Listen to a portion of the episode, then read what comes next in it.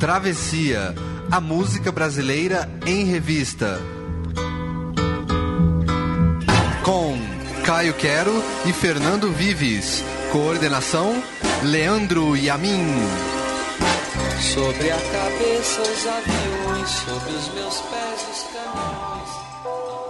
Alguns dos grandes sucessos da música brasileira não são tão brasileiros assim.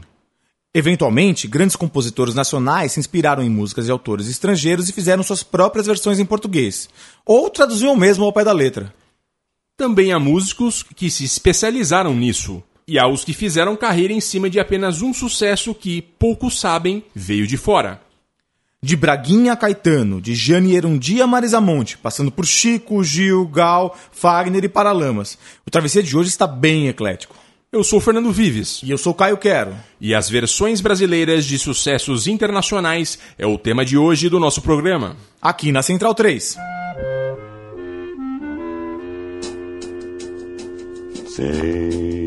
Este samba quente que é muito legal. É super pra frente, é bem genial. Embalo como este, só quem vai curtir. Quem não se machucar quando deixa cair. Por isso vem, vem, quem parou na nossa. Este balanço tira qualquer um da fossa. Ele é um barato e é da pesada.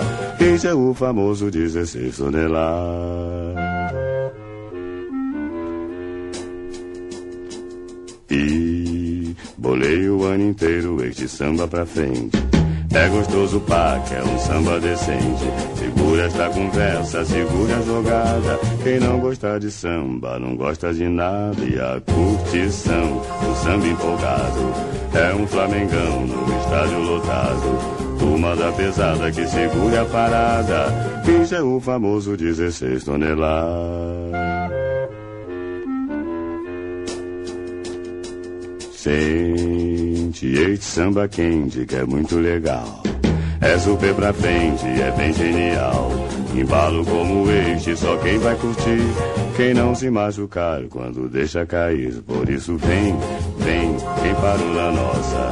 Este balanço tira qualquer um da fossa. Ele é um barato e é da pesada. Este é o famoso 16 toneladas. E já dei o meu recado, agora vou me mandar. Vou refrescar a cuca pra poder incrementar. Pois de cuca cansada só dá confusão. Onda de pirado deixa a gente na mão, por isso nem vem, não vai me encontrar. Agora estou na minha, pois estou devagar. Já disse o que queria toda rapaziada. Ai,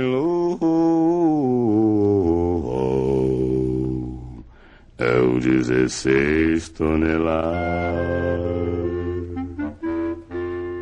Fernando Vives, esse foi o Noriel Vilela, um dos grandes nomes do sambalanço no Brasil, com a sua voz grave de baixo, cantando Baixo uma- grave. um baixo grave, cantando, cantando essa, essa, essa música é uma versão que pouca gente sabe, é uma versão de uma música de bluegrass, uma música country americana. Uma canção de Merle Travis, de 1946. Uma música country que, ao contrário da, da, da alegria, da felicidade, do, do balanço que ela traz, ela fala sobre trabalho escravo, Caio. É um, é um pouco estranho pra gente, mas é exatamente essa a origem dela.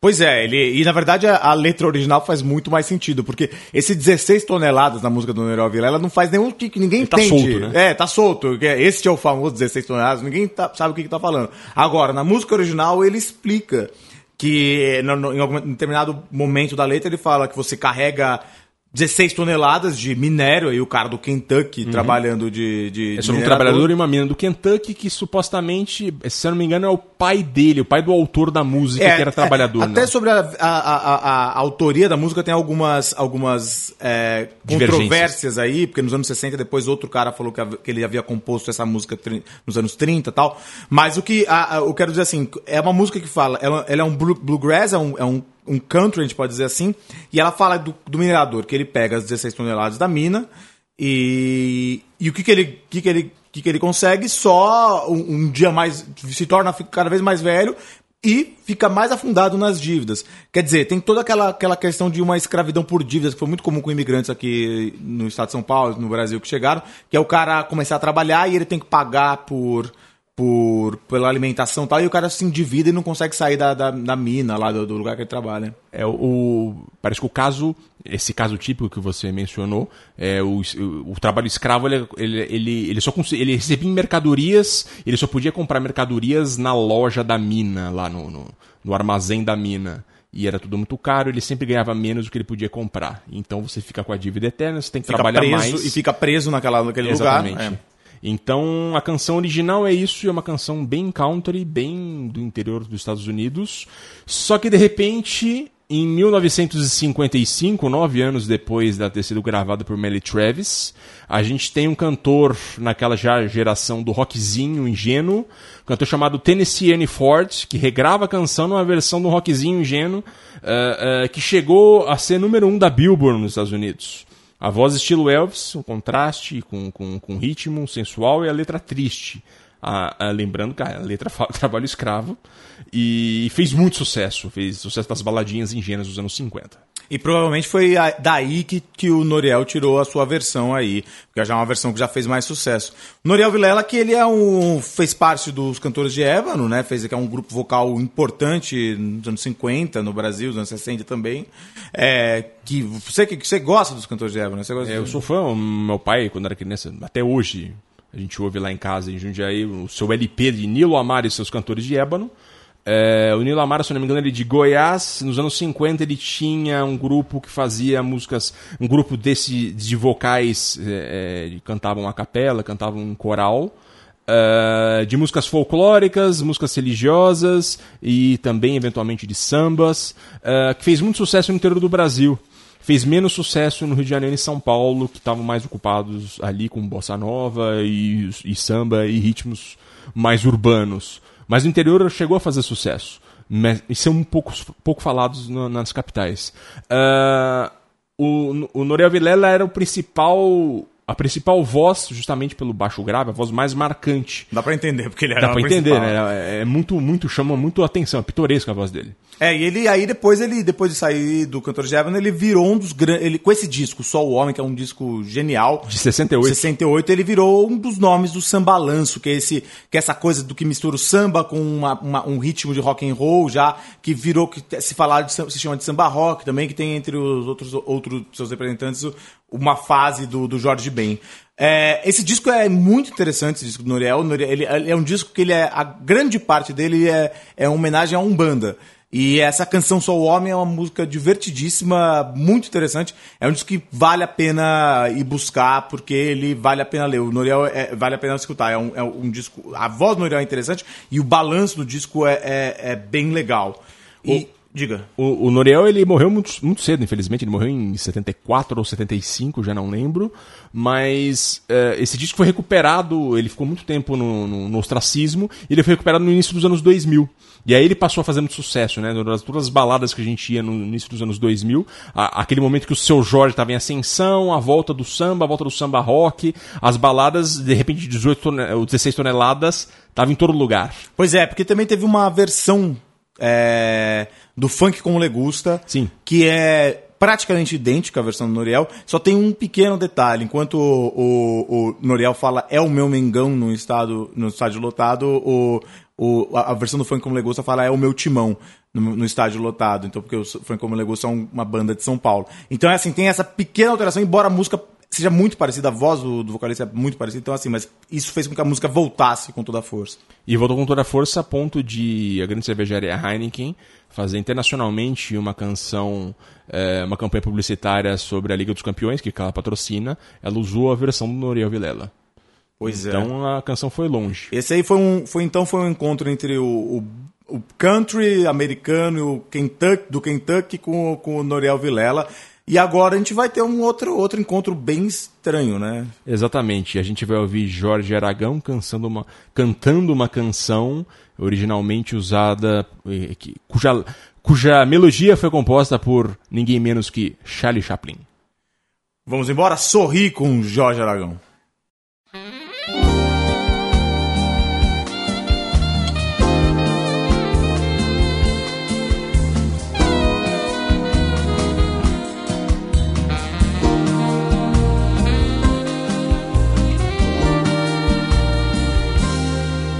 sorri.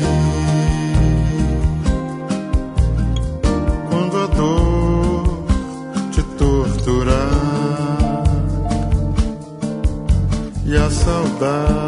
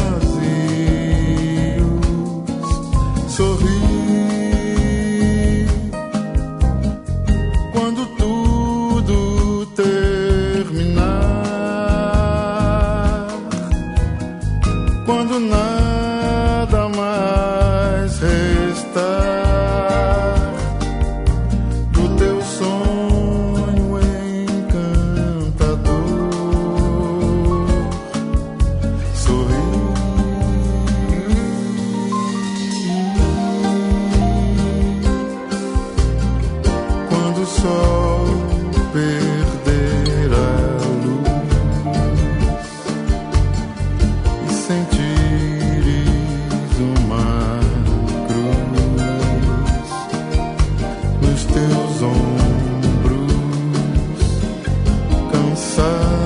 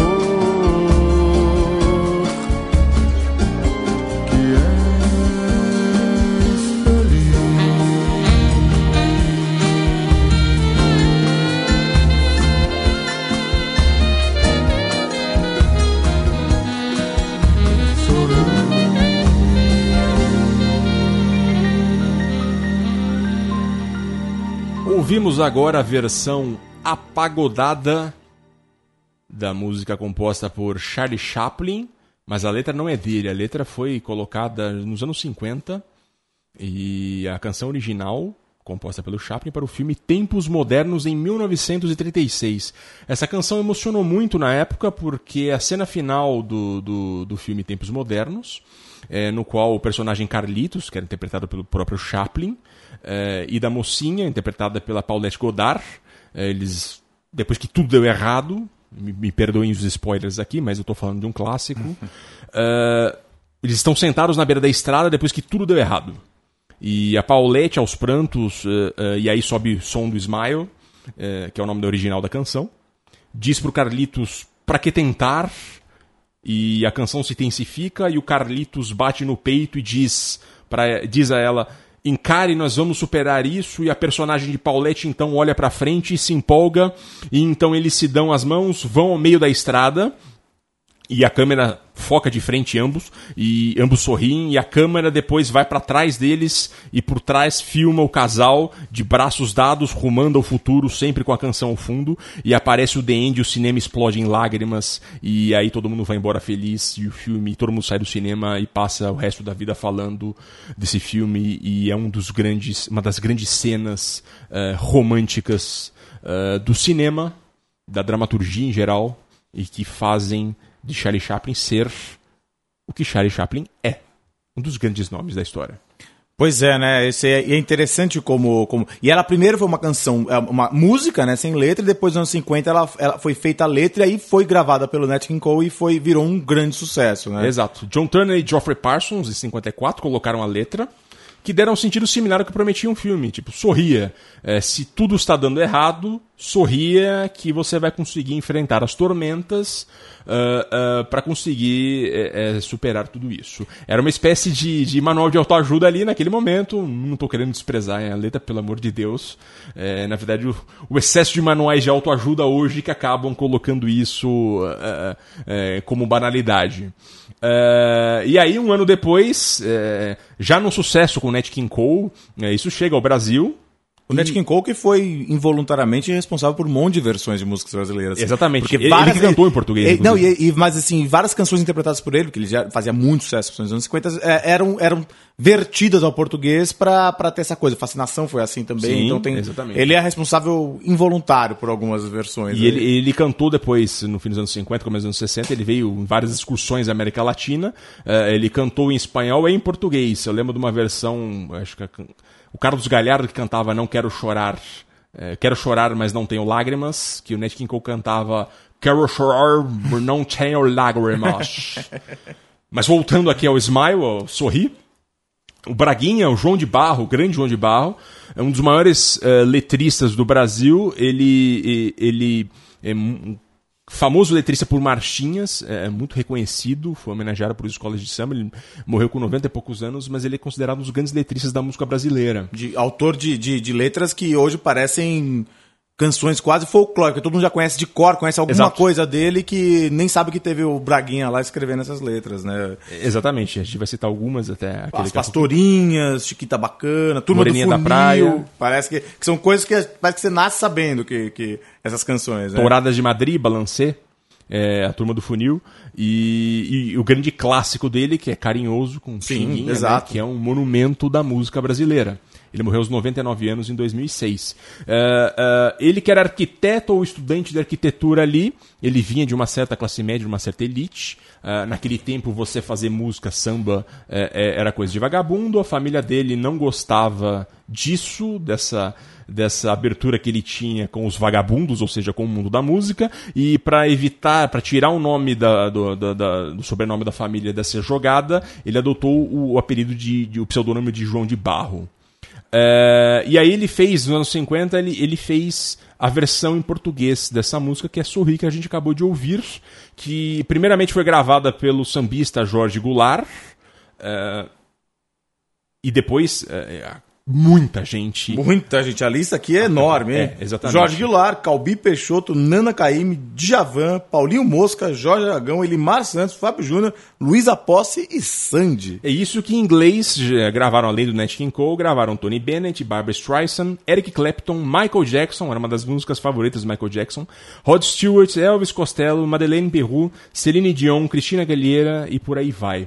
É uma daquelas canções, talvez, se você tiver que citar 10 canções da humanidade, talvez Smile seja uma delas, porque ela é sempre regravada, os grandes clássicos das mais diferentes é, vertentes musicais sempre voltam a Smile. É, ou porque gostam, porque se emocionam, ou porque querem vender disco. Pois é, e a, a versão mais famosa hoje em português talvez seja a do glorioso Djavan. Exato.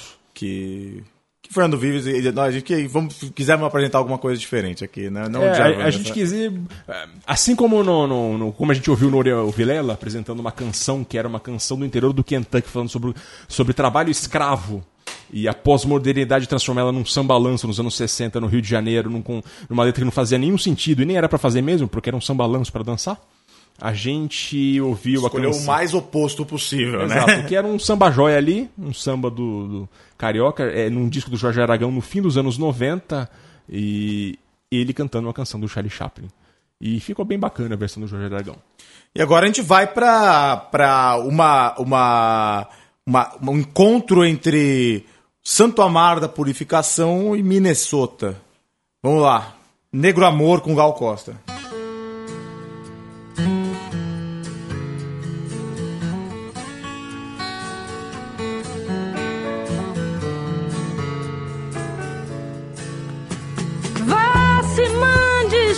Tudo que você puder levar. Ande tudo que parece seu é bom que agarre já.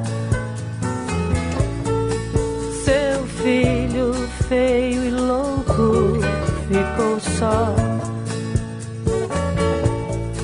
Chorando, feito fogo à luz do sol.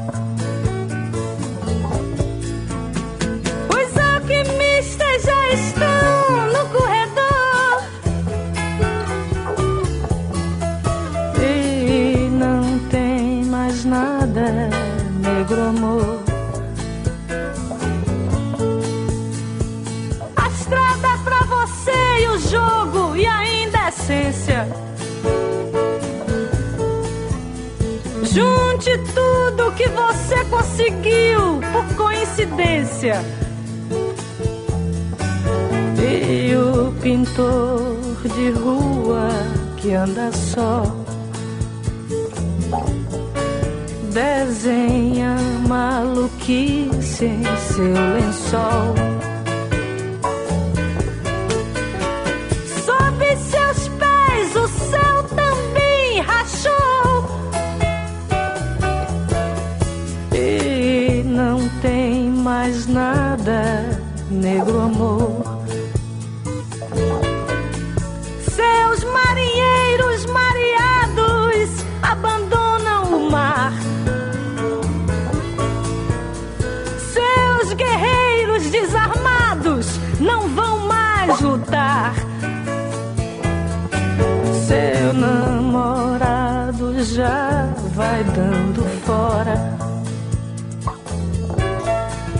Levando os cobertores e agora. Até o tapete sem você voou. E não tem mais nada, negro amor.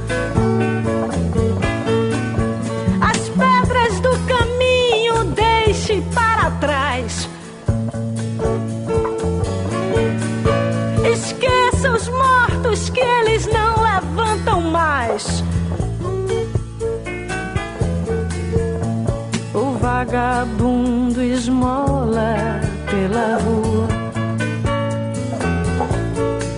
Vestindo a mesma roupa que foi sua. Risque outro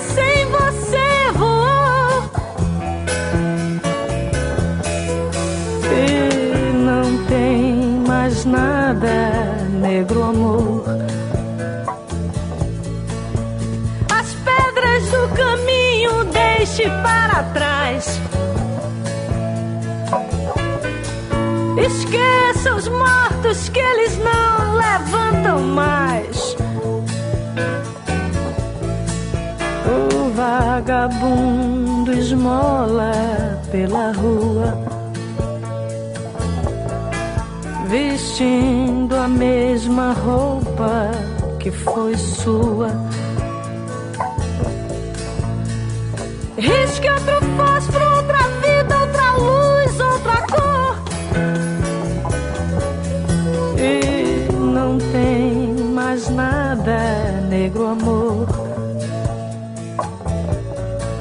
E não tem mais nada, negro amor.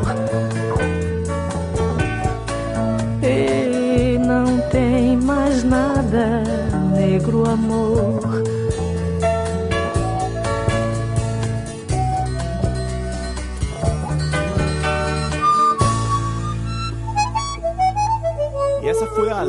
Linda versão da Gal Costa para uma letra do Caetano Veloso, é, Negro Amor, uma, uma versão de uma, uma música, de uma canção do Bob Dylan, It's All Over Now Baby Blue, que que eu acho que é uma daquelas que a gente pode falar que, que são.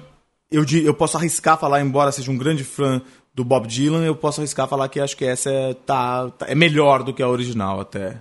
Eu acho que é. é, o Caetano ele soube. A, a música, a letra, ela é uma tradução, quase, mas É com, com toques tropicalistas. A canção é de 65, a canção do Bob Dylan original é de 65, e essa versão do, do Caetano e do Péricles Cavalcante é de 77, foi gravado no disco Caras, e- no disco, no disco Caras e Bocas do, da Gal.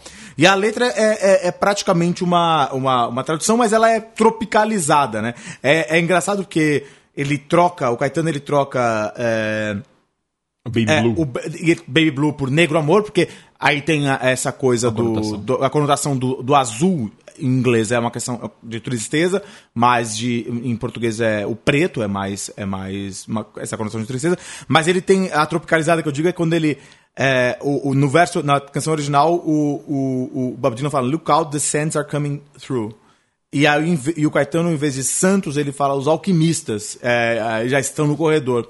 Numa referência clara à, à, à canção Os Alquimistas Já Estão, che estão Chegando, do, do Jorge Ben, do fantástico disco Tábua de Esmeraldas, de 74, três anos antes. Então tem toda essa coisa tropicalista aí também, né?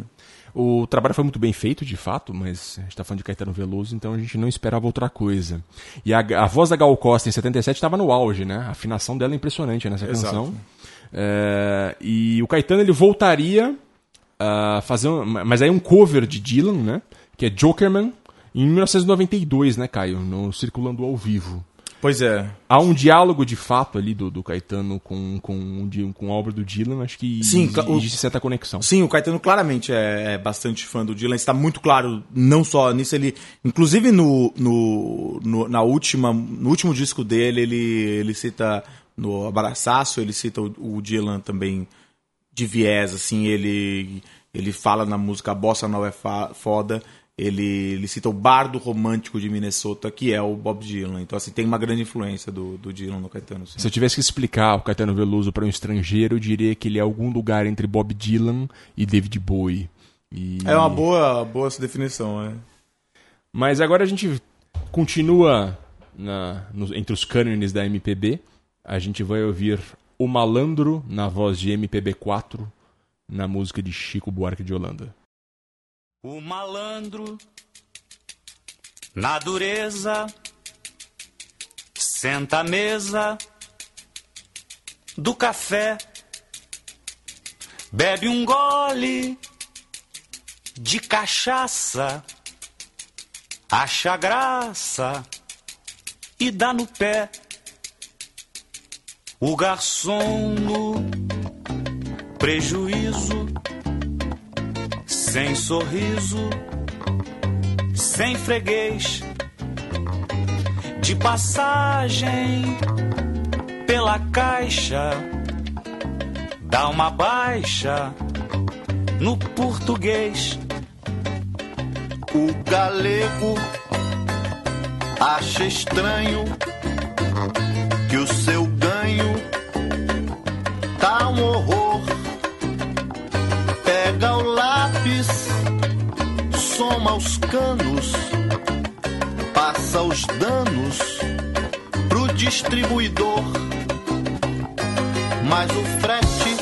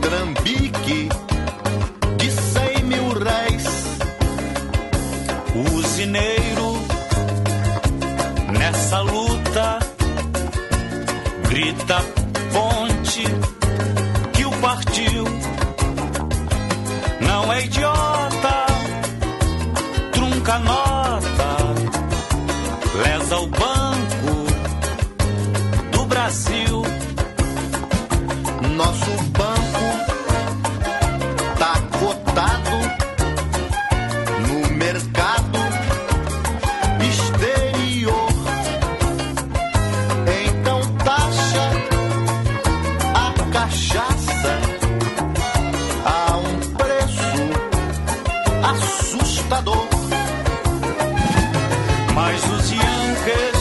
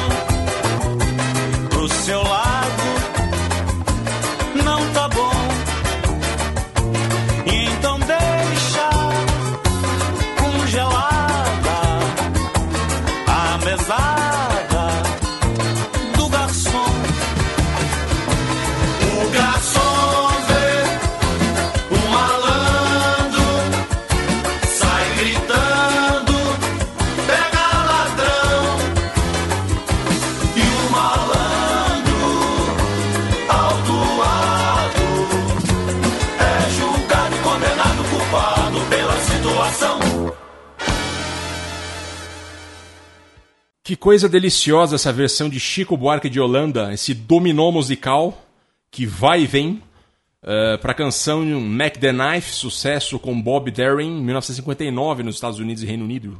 Eh, chegou ao top das paradas nesses dois países. É uma versão balada dançante de uma canção composta, na verdade, por Kurt Weill e letra de ninguém menos que Bertolt Brecht para a peça Ópera dos Três Vinténs, em 1928 que é a canção que abre a peça. é, e para falar disso, eu vou ter que contextualizar um pouquinho aqui. Eu vou longe, mas prometo voltar para onde a gente está agora.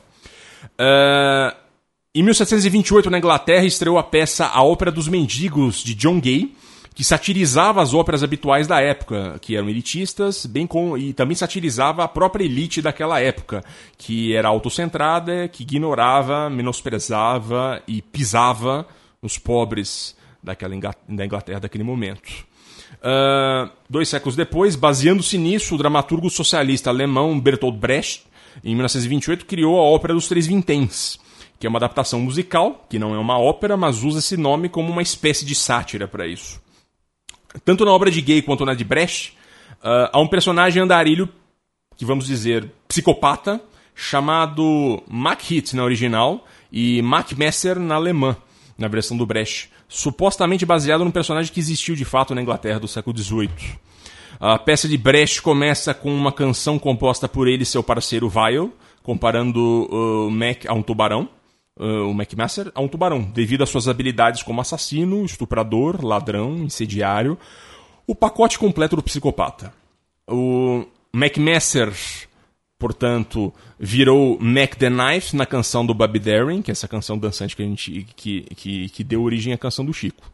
E que muita gente boa regravou o Mac the Knife, entre eles Frank Sinatra e Ella Fitzgerald, ou seja, só o creme de la creme da, da canção americana popular do século passado. Uh, Chico Buarque, Caio Kerno, ele estava muito envolvido nos anos 70 com teatro. Pois Eu é. acho que já era a quarta peça teatral que ele estava para fazer, o Ópera do Malandro.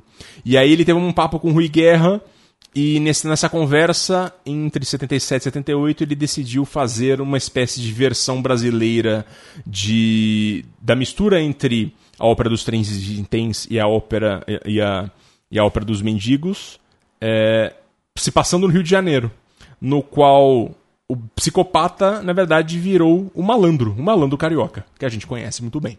Pois é, e a- é, se eu não me engano, inclusive, essa, a, a ópera acabou. O, a- o espetáculo ele acabou sendo montado pelo Paulo Pontes também, que é um parceiro do Chico e do Rui Guerra nessa, em, todo, em vários espetáculos, em várias peças teatrais deles. E é interessante, né, que tem toda essa, essa, essa canção é significativa porque ela mostra toda essa ligação do Chico com os musicais com a, com a música para teatro, para palco, que é uma música diferente, mas também com, com, com essa.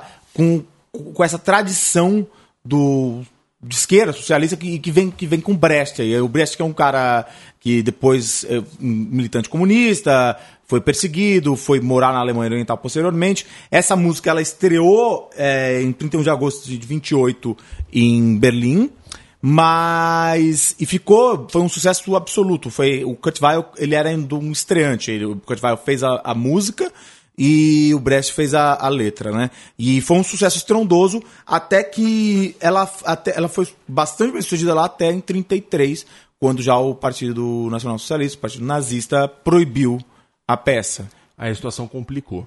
Pois é.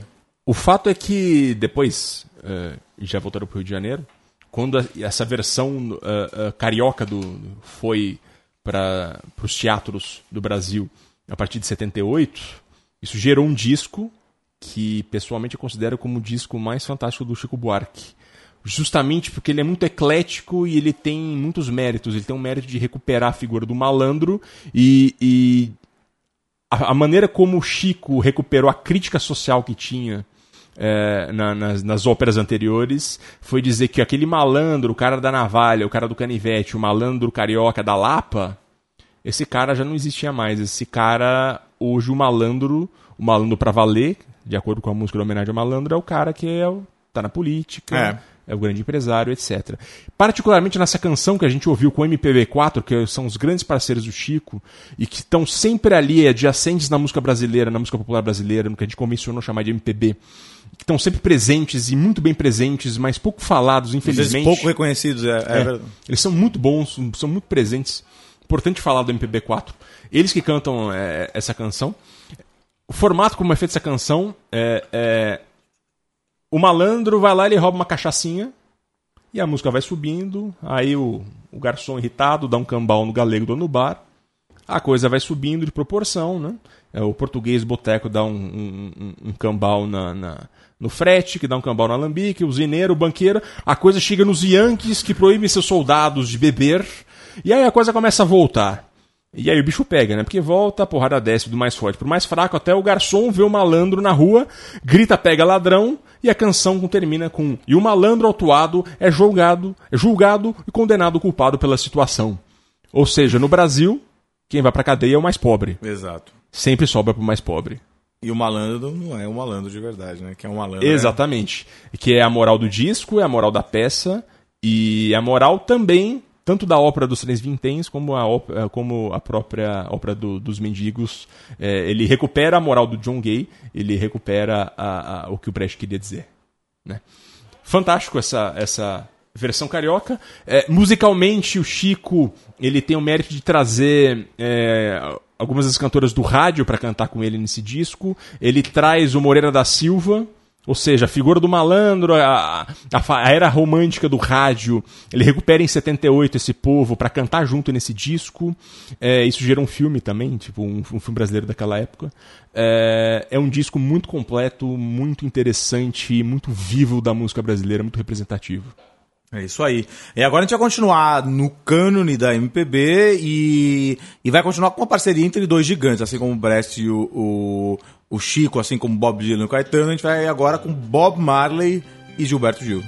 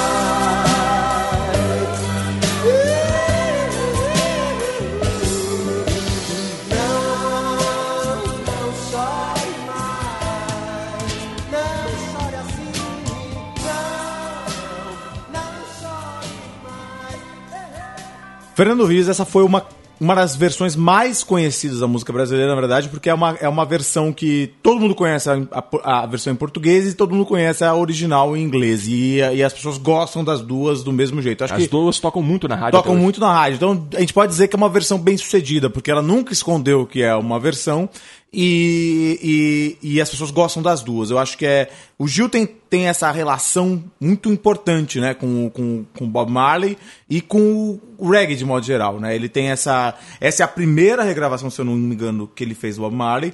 Ele fez em 79 no disco Realce. É, um disco excelente, inclusive.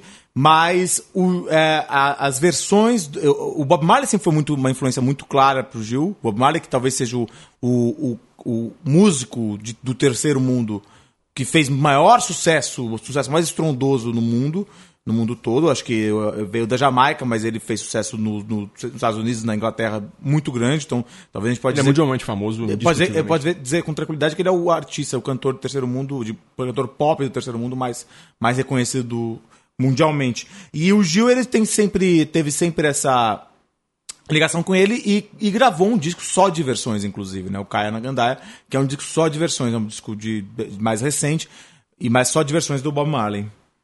O Gil gravou essa canção em 79, como você falou. Essa canção era de três anos antes. O Bob Marley falava ali é, é, da repressão do governo jamaicano ao grupo Rastafari, que fumava maconha pacificamente no jardim público em Trenchtown, que é um bairro carente de Kingstown, a capital da Jamaica.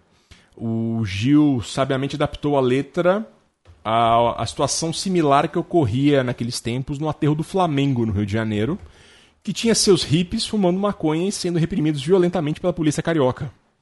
O Gil acaba também fazendo referência à ditadura, que vivia naquele momento ali, o início do processo de. de, é, começava a caducar ali naquele momento. Exato. E, e- mas também ele adaptava a filosofia do próprio Gil, que é uma filosofia que a esquerda hoje no Brasil não, não, não simpatiza nem um pouco, que é dizer que precisa esquecer tudo aquilo para conseguir viver bem. É, inclusive o trecho aqui que, que o o Gil lembra dos amigos presos. Ele diz na música: Amigos presos, amigos sumindo assim, para nunca mais tais recordações, retratos do mal em si, melhor é deixar para trás. É tudo que a ditadura quer, tudo que a ditadura, inclusive, tem conseguido no Brasil. Exato, exato. Essa coisa. Mas do- é a filosofia do Gil. E... Pelo menos naquela época, né? Exato. Mas é essa música que foi, que é um grande sucesso. O Gil também ele é especializado, ele fez outras versões de, de músicas, talvez outra que teve muito sucesso na mesma época, que foi do, do Steve Wonder, uma, versão do Steve Wonder. Sim. Só liguei pra dizer que te amo, só liguei. Quase literal. call- É, também ele é bem comum isso, né? Ele ele faz uma, uma, uma, uma tradução da letra, uma adaptação da letra mesmo, né? Ele respeita a temática da música, Exatamente. O Gil que estava muito ligado aos tropicalistas, muito ligado aos cânions da MPB, como a gente tem chamado aqui, e que a partir do. Acho que esse momento ali, 79, foi um começo de uma fase dele muito ligada a, a- a rock, a- ao próprio reggae, e que ele foi muito criticado por isso por quem estava ligado nele já nos anos 60, 70. É, ah, você se vendeu aos estrangeiros. Na verdade, não entenderam o Gil, o tropicalismo, e ele, como artista, ele tem que fazer o que ele queria. Pois é. É, e foi muito E criticado por isso injustamente. E sempre fez muito bem, né? Exato. Nada do que ele fez, ele fez mal feito. Então, ele é um artista em eterna mutação. Que bom que foi assim. Pois é. Agora a gente vai vai para uma coisa que talvez seja é o que o Fernando Davis costuma falar de música popular brasileira mesmo, né? A MPBM, a expressão não é minha, mas a gente vai ouvir Diana, tudo que eu tenho.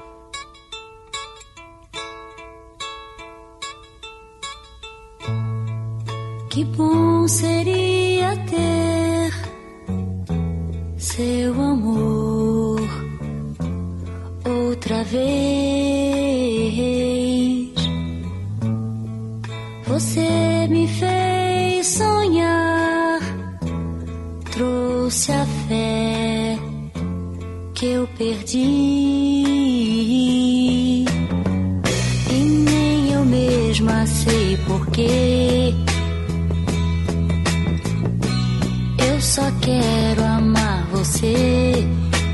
Tudo que eu tenho, meu bem, é você.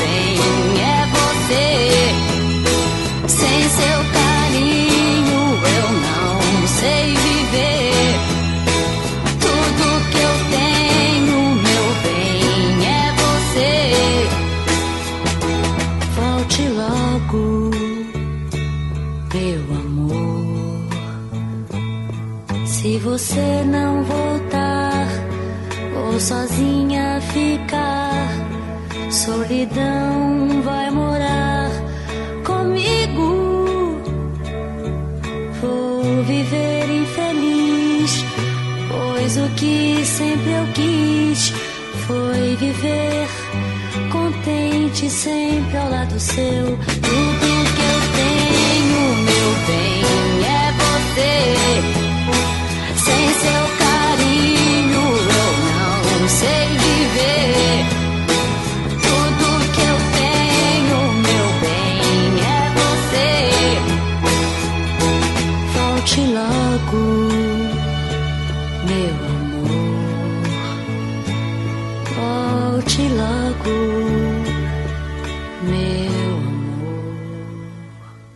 Tá aí Diana cantando Tudo Que Eu Tenho, uma canção que foi revivida no, no filme O Céu de Sueli, de 2006, de Karim Juanis. Foi muito, muito bem sucedido eh, pela crítica. Com uma ótima trilha sonora, inclusive. Exato, um filme bonito, um filme bem sensível.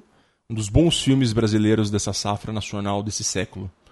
Ah, Diana foi uma cantora que fez sucesso e que foi. Ela, ela- ela faz parte de uma segunda geração da Jovem Guarda, eh, que já não era daquela fase. a- aquela turma Erasmo, eh, Roberto, Gerry Adriani, Vanderleia, eles estavam todos já fazendo muito sucesso, precisavam de novos nomes, a música sempre tem. As gravadoras precisam dessa renovação. E ela foi contratada pela CBS ali em 1970 pra- justamente para substituir a Vanderleia, que trocara a gravadora para ir para a concorrente Fonogram.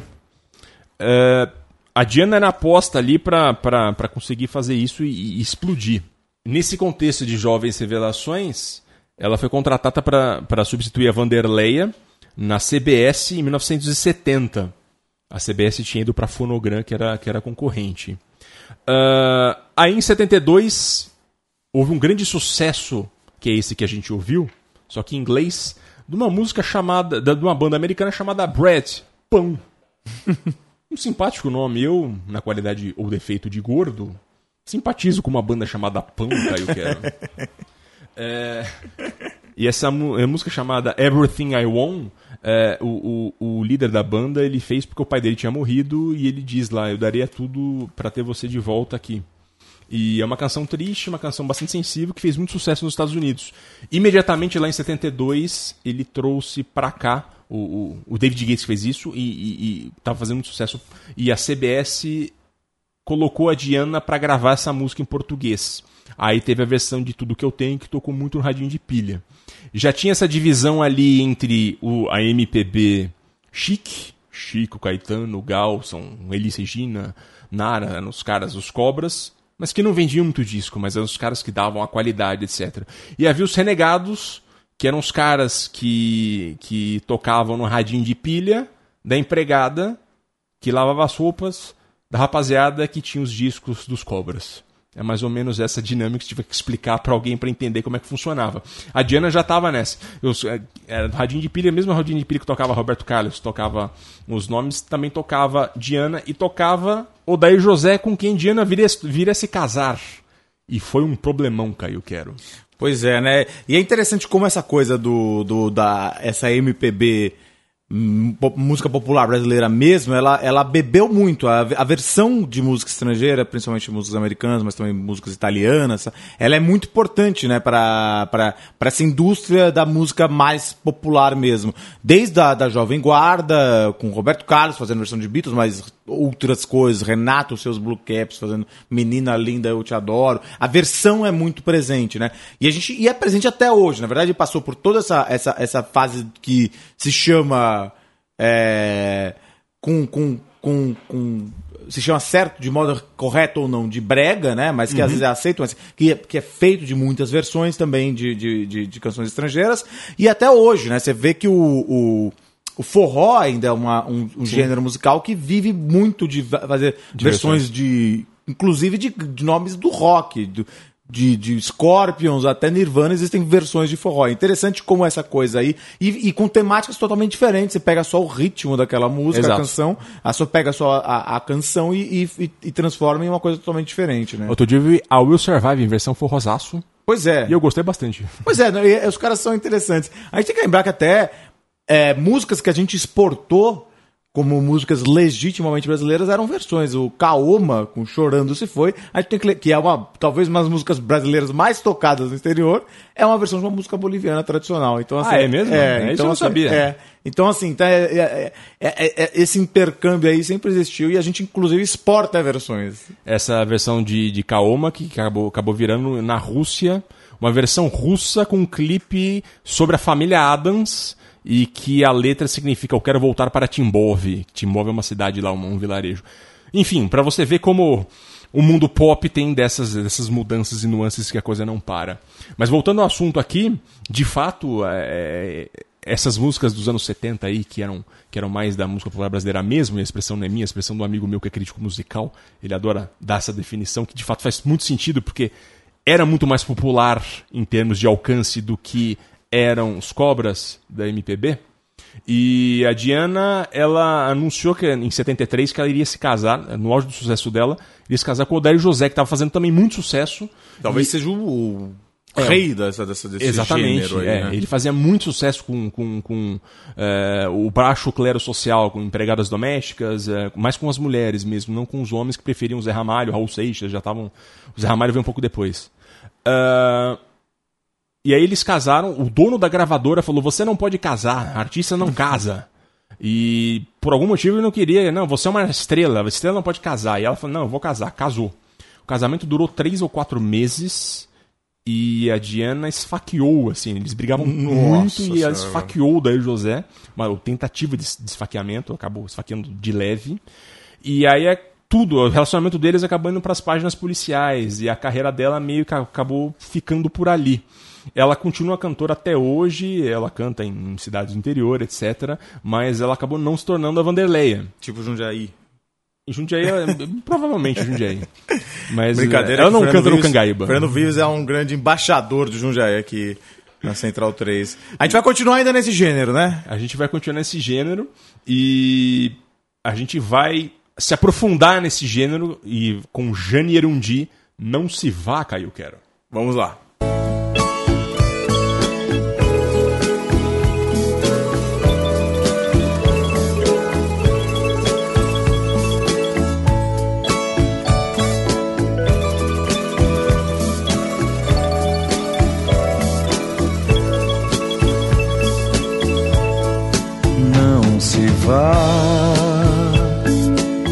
Eu já não posso suportar esta minha vida de amargura. Não se vá. Estou partindo porque sei que você já não mais me ama. Não se vá.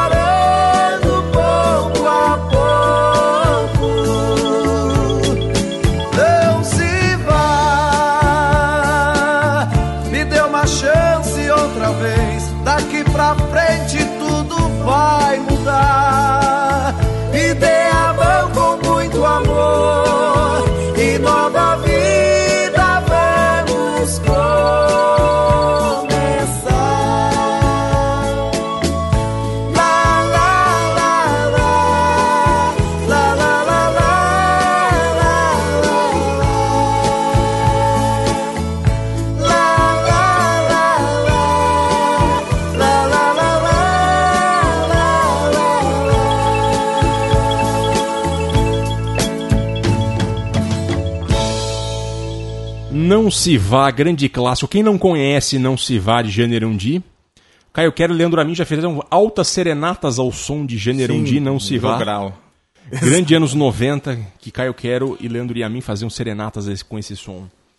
Ah, essa canção eh, é uma versão de uma canção francesa chamada Tout en va, que pelo meu francês jundiaense significa Você vai longe, de Alain Barrière, que era uma versão dos anos 70 que ele cantava com Noël Cordier. 1974, para ser mais preciso. Era uma letra bem cabeça, assim, que, que na versão cantada por Gênero Give acabou virando uma, uma discussão de relacionamento sobre ciúme, dois anos depois. E a letra assinada pela própria Jane tem uma discussão também que ela diz que é por ela, mas também eh, eh, a quem. uma- eu já vi gente dizendo que é uma tal de Tina que assina, que não sei se é um homem ou se é uma mulher. Mas é muito difícil eu conseguir. não conseguir checar a veracidade da, da autenticidade da assinatura dessa versão em português, Caio. Pois é, né? E você estava dizendo que essa versão ela foi gravada em quase todas as línguas ocidentais. Tem versão em alemão, né? Uma coisa. É, em alemão, uma dupla chamada Adam und Eve, Adão e Ah, Eva. meu Deus. É, Du Gest Forst. E tem espanhol, tem inglês, tem todas as versões que você pode imaginar. É, aqui, essa canção ela tem uma, uma, uma curiosidade muito forte. É a influência do rádio nos anos 70, a rádio do Radinho de Pilha da empregada doméstica. É, a própria Jane, que era do trio do, do- do- dos Irmãos Moraes, ela era uma cantora de bossa nova, era muito importante esse trio ali, né, naquele conceito eh, eh, de bossa nova, de, ela cantava com o Eduardo Gudim em Baden-Powell, ela era de Tatuí, aqui de São Paulo.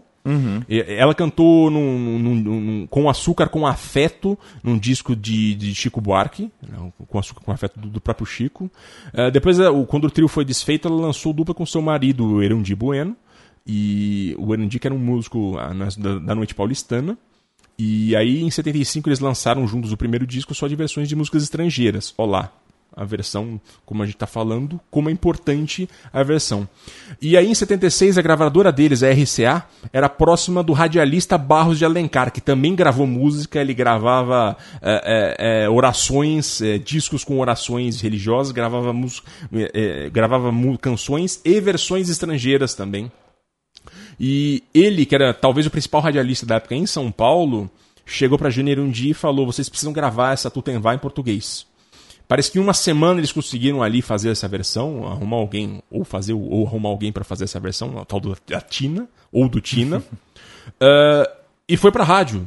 É, parece que, a, segundo a própria Jane, É, eles gravaram uma fita cassete, o Barros de Alencar já colocou pra bombar na rádio a- em fita cassete, ainda não em disco, e explodiu, vendeu mais de 600 mil cópias, e, e Janeiro um Dia é esse nome dessa música. Pois é. Todo mundo conhece essa canção. Todo mundo conhece, né? Virou a marca deles. E eles estavam dizendo que, que eles se, se apresentaram por décadas, assim, e eles eventualmente se separaram, né? É isso. Eles separaram parece que em 2005, Mas continuam. continuam fazendo show até hoje. Eles tiveram momentos que eles pararam de fazer show, mas até hoje eles estão com isso. Eles vivem de- dessa coisa da nostalgia dessa música. Dessa música, especificamente, né? Porque esse é o grande sucesso, mas- mas o único sucesso deles. É, assim, eles, né? eles chegaram a ter outras músicas que tiveram algum frissonzinho ali entre um público cativo, mas é Não Se Vá, entendeu? O, o gênero um dia é Não Se Vá. Vamos lá, então agora com uma, com uma coisa um pouco mais recente, é, Marisa Monte, com a versão de uma música italiana. Vambora? Bem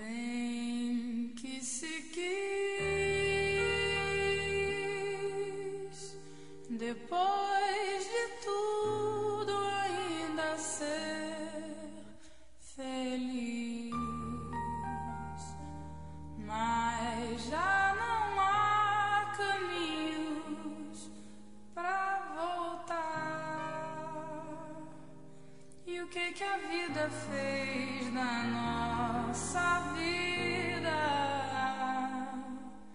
O que que a gente não faz por amor? Mas tanto faz,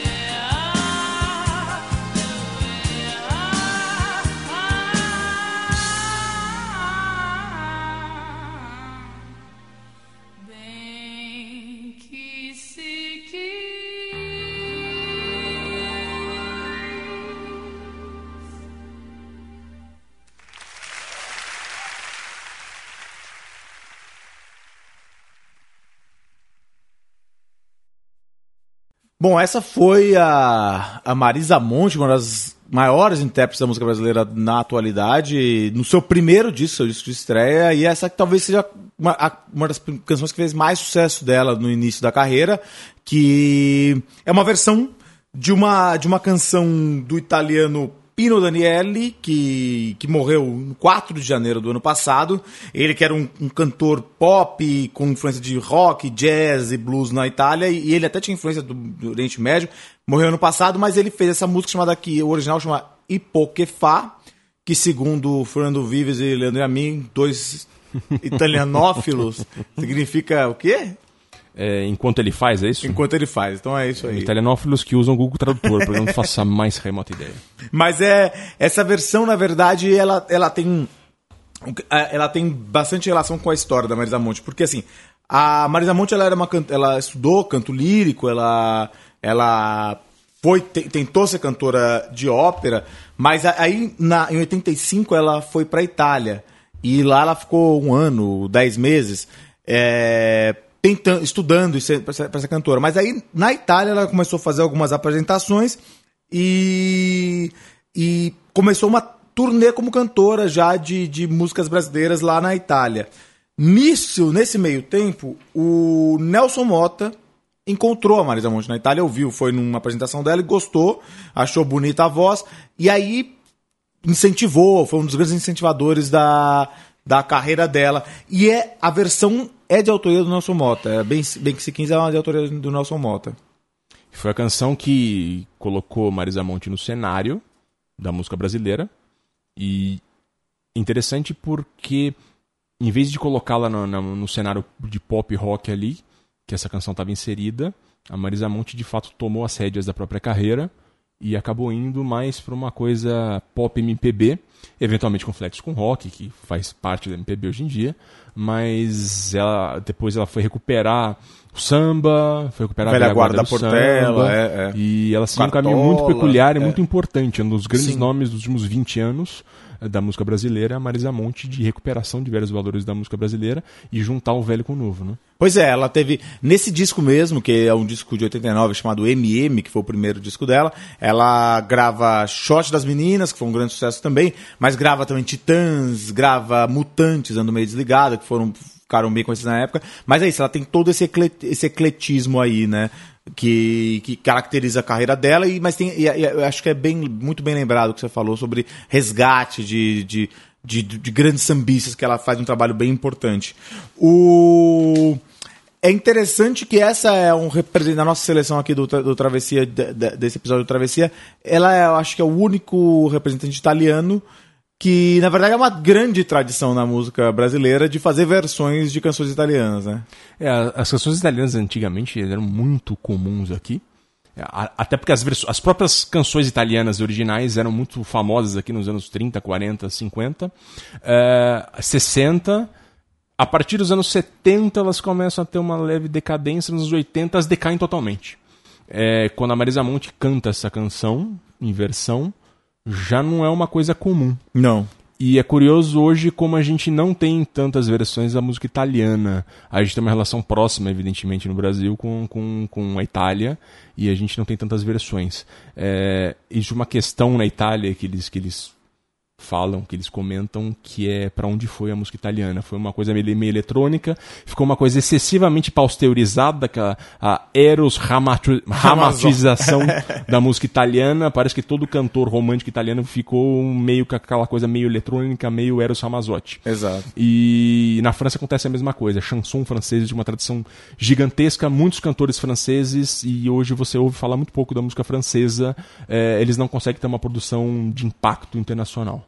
Né? Pois é, e assim, só para citar alguns representantes da, da música italiana, a gente tem o, o grande ídolo do Leandro e a mim, o Berto Gessinger, fez Era um Garoto que, como eu, amava os Beatles e os Rolling Stones, que é uma, uma versão de uma música italiana, né? Exato, uma banda de rock italiana dos anos 60. Tem o próprio Chico Buarque, né, que o Fernando Luiz gosta de lembrar, que... É, Ele fez com aquela música Minha História, que a gente ficou em dúvida com essa canção, de se ela fosse entrar ou não, que é a versão de Jesus Bambino, chama Jesus Bambino, é a versão de Lucio Dalla, na verdade, de uma música que cantava, que era muito bonita, com, também com participação do MPB4.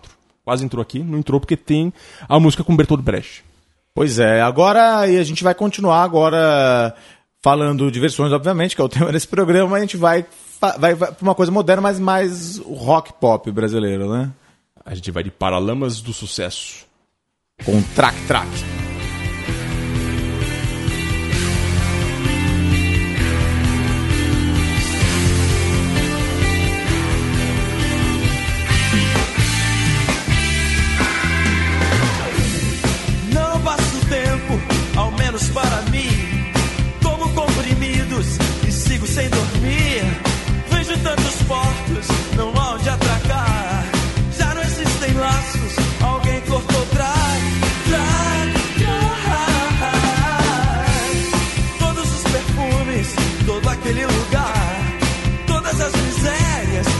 much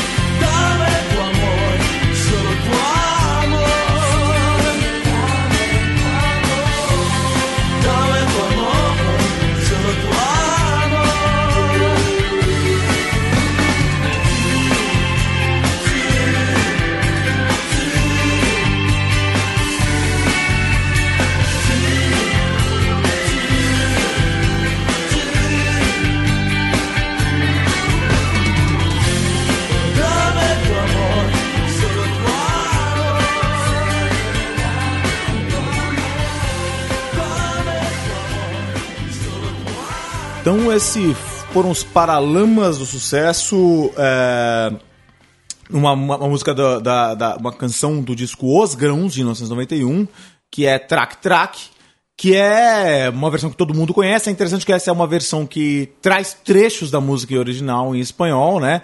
E, mas é uma versão do, do, do grande roqueiro argentino, talvez o maior roqueiro argentino, que é o Fito Paz. É, essa música do Fito Paz, a original, é, chama Track Track também. E ela é, ela é uma canção de 87, no, do álbum Ciudad Pobres Corazones, que foi que estourou na Argentina, foi, ficou em primeiro lugar nas paradas argentinas por, por um tempo, em 87, e, e, e- e foi responsável por, é, por transformar o Fito Paz num dos maiores nomes do rock argentino. Essa canção, que ela tem um lado urbano obscuro, um- fala um pouco da ansiedade da vida, é, um caos como pano de fundo. É, O Paralamas, ele é brasileira, no melhor sentido, a, a canção. Faz uma versão mais animada, típica da banda, inclusive. E, porém, fiel, como você falou, ela é fiel à canção original.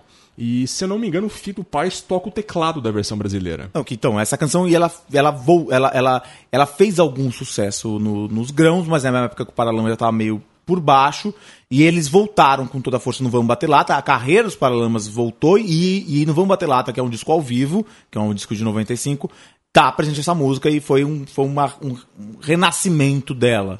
E, e junto com o renascimento dos Paralamas também. O que é interessante que que eles têm. ele- os Paralamas sempre fo- foram um grupo que, por, por, por vários motivos, ah, pelo, pelo fato do, do Herbert Viana ser um cara antenado com, com os países em volta, por ter um ritmo de rock misturado com reggae, ska, é, eles sempre, sempre beberam muito das- dos nossos vizinhos aqui, principalmente da- dos argentinos. Tem outra canção dele que é muito que é muito importante, que é que na verdade que é um, um símbolo da brasilidade, é uma homenagem deles à brasilidade, que é Lourinha Bom- Bombril, que é uma versão do, do Los Pericos, que é uma banda argentina também. que é uma banda que fez muito sucesso na, na Argentina também. O, é uma coisa interessante isso do Paralamas, porque eles recuperam um- um- algo que o Brasil tem como defeito. Os nossos vizinhos sul-americanos muitas vezes é, reclamam, que não apenas culturalmente, mas em todos os sentidos, que o Brasil ele está de costas Até, se você olhar no mapa, parece que o Brasil está de costas, de fato, para os seus vizinhos sul-americanos. A língua, evidentemente, é uma barreira natural, e a gente participa pouco do, do conjunto que eles fazem. Então, ah, na Argentina, é, sabe-se muito do que acontece no Chile, no Uruguai, na Bolívia, na Venezuela. no Brasil. México. E no Brasil E no também. Brasil, muito, muito. É, mas a recíproca não é verdadeira, a gente sabe pouca coisa.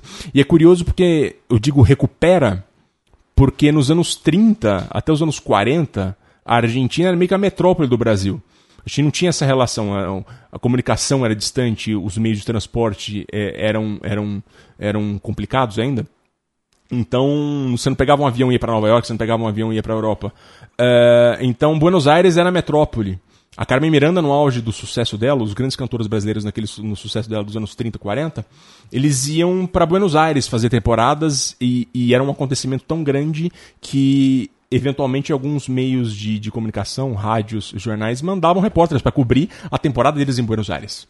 E isso, a partir dos anos 50, foi totalmente. é, é, é, é, é, acabou totalmente. E hoje parece inconcebível você olhar isso com os olhos de hoje, é uma coisa inacreditável, né? Pois é. E só para citar que justiça seja feita aqui, não só os Paralamas, mas outros roqueiros também fizeram versões de músicas argentinas. Também, talvez a mais famosa, a- a- junto com a dos Paralamas, seja é, uma versão que o Capital Inicial fez para Música Ligeira, que é do Soda Stereo, que é o RPM da Argentina, que ficou chamada A Sua Maneira. E agora, mas a- a- eu acho que a gente vai então para quase nos estertores do nosso programa aqui. E o Fernando Rives, ele- eu, eu gostaria só de chamar a atenção que ele garimpou uma das melhores histórias da música brasileira. A gente vai para um clássico do cancioneiro brasileira, um clássico dos karaokês, um clássico dos cara, do, do, do cancioneiro romântico, um clássico dos corações apaixonados, que é Borbulhas de Amor, de Fagner. É, nem todo mundo sabe que isso é uma versão do, de uma canção do dominicano Juan Luz Guerra, é, chamada Borburras de Amor. É, Guerra, que foi um famoso músico de merengue é, e depois também famoso por sua releitura oitentista de boleros. É, de Amor é, é do disco Bachata Rosa de 1990, auge do sucesso dele. Ele que também tem a canção que fez sucesso, foi trilha sonora de alguma novela dos anos 90, não lembro se era Perigosas Perus, que é a canção Romance Rosa. Mas Meu Deus, qual o hein? grande lance disso? Perigosas peruas. É, um- enfim. Fagner, que é um grande compositor, um grande compositor popular do Ceará. É, Borbulhas de Amor, todo mundo conhece, todo mundo cansou de ouvir. O grande lance é que Borbulhas de Amor, a assinatura de Borbulhas de Amor da letra é do poeta Ferreira Goulart. Essa história é sensacional. Nem todo mundo sabe disso. Mas o Ferreira Goulart é um grande poeta concretista, muito respeitado, grande nome do- do- do- da, da poesia nacional, é, que hoje está tá, da terceira idade, mas ainda muito ativo, um cronista ativo, politicamente ativo. Ele é, assina como o, o, o letrista de Borbulhas de Amor. Quem me dera ser um peixe, é, é, tá lá. O, Fe- o- o Fe- nosso querido Ferreira Goulart. No disco tá escrito Ferreira Goulart, autor da letra. é Exatamente. É, acontece que quando, quando o Vando morreu, o, o, o Fagner diz que. Ele disse para o Diário de Pernambuco, se não me engano, que. Ele, ele disse assim algo. Ele fez uma revelação. Eu vou contar num, num- ele dizendo lá, entre aspas, né? Eu vou contar algo que eu não diz antes, mas, que não disse antes, mas na verdade o Ferreira Goulart deu a ideia pra gente é, é, é, da- de fazer essa versão da música em português, mas quem fez a versão em português foi o Vando. E o Vando, muito agradecido daquele jeito muito carinhoso que ele tinha, agradecido pela ideia do Ferreira Goulart, ele colocou lá a assinatura Ferreira Goulart. Mas não foi o, o, o, o, o Ferreira Goulart, foi o Vando. Outro poeta que, que, faz jus a essa, essa, essa versão aí super. Exatamente. E aí. Fico imaginando ali aquela situação um tanto. Imagina um churrasco entre os três ali, né? Pois é. Mas o fato é que o, o, o, o- a versão original que tem é isso. O, o, o, o Ferreira Goulart conta que o Fagner ligou pra ele desesperado e falou, quando ouviu a, a canção Burburras de Amor, e falou: Eu quero que você letre isso. É, mas você já falou com, o- com, com o Guerra, o cara original? Não, ele nem tá sabendo que eu vou fazer isso, mas eu quero que você bote a letra nisso. Agora, toda essa discussão, Vando, Goulart, é. Fagner, não faz nenhum sentido porque a letra é 98% é uma tradução ali. Tem pouca coisa encaixada. O, o peixe tá ali, o borbulha de amor, é, tá tudo ali, quase o original. É, enfim, canção de 1991, do álbum Pedras que Cantam, disco de ouro de Raimundo Fagner, esse grande nome da música cearense, da música brasileira, um nome do, do, do romance brasileiro. Raimundo Fagner encerra essa edição das versões brasileiras de grandes músicas estrangeiras. Foi um prazer ter aqui ao meu lado Caio Quero e na mesa de som, aqui na Central 3, o grande Leandro Yamin. E assim a gente encerra nosso programa com um borbulha de amor. Até semana que vem. Espero que tenha sido tão bom pra vocês quanto foi pra gente. Um abraço. Abraço. Tenho um coração dividido entre a esperança e a razão.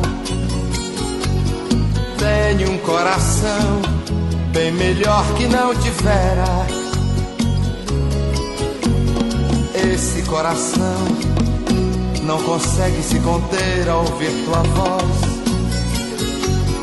Pobre coração, sempre escravo da ternura.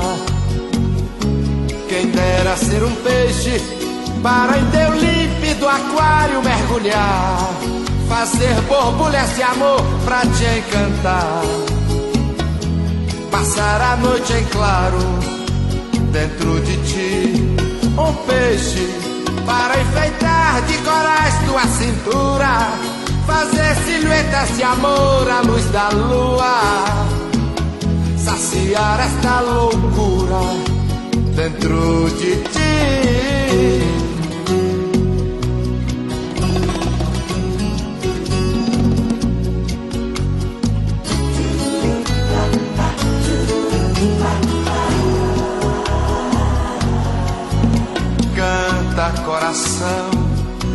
Esta alma necessita de ilusão. Sonha coração, não te enchas de amargura. Esse coração não consegue se conter ao ouvir tua voz. Pobre coração, sempre escravo da ternura. Quem dera ser um peixe para em teu límpido aquário mergulhar, fazer borbulhas de amor pra te encantar, passar a noite em claro dentro de ti, um peixe para enfeitar de corais tua cintura, fazer silhuetas de amor à luz da lua, saciar esta loucura dentro de ti. Noite para unir-nos até o fim. Cara a cara, beijo a beijo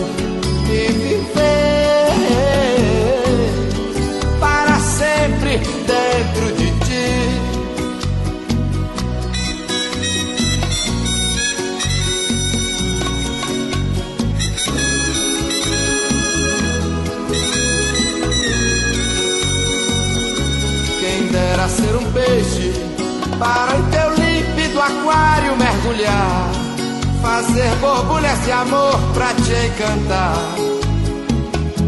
passar a noite em claro dentro de ti, um peixe para enfeitar de corais tua cintura, fazer silhuetas de amor à luz da lua. Saciar esta loucura dentro de ti.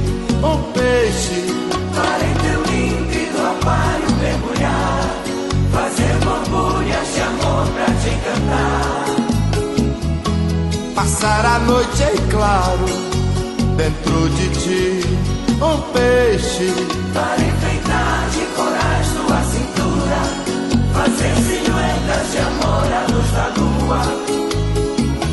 saciar esta loucura dentro de ti. Para sempre dentro de ti.